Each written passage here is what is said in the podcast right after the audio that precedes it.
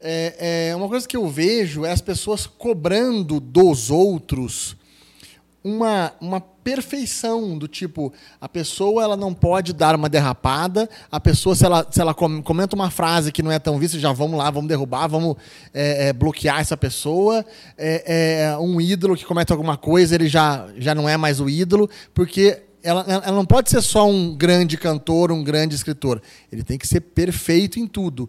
Isso, quando você joga isso para o mundo, será que não reflete na gente mesmo? As pessoas não começam a, a se cobrar também de uma forma de ser perfeita que, que nunca ninguém vai ser, e aí pode gerar ir, ir para esse lado? Cara, incrível isso que você está me falando, porque não sei por que me veio à tona Tesla do Elon Musk. A Tesla nasce de um ecossistema de, entre aspas, startups da Vale do Silício que permitem um erro. O erro ele é bem-vindo para você errar, errar rápido e errar erros novos. Acho que a grande sacada hoje é você sair da old school, da escola velha, trazer para sua vida pessoal isso como pai, como mãe, como educador que o erro é processo da cognição. O erro ele é o processo do aprendizado contínuo para você ganhar mais dinheiro.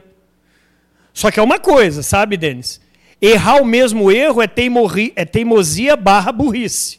Então, se for para errar, que aprenda com o erro. Mas, pelo amor de Deus, se existem ainda líderes CEOs, gestores, empresários que não permitem seus liderados errar, para de brincar de super-herói, que ele vai sufocar a equipe dele.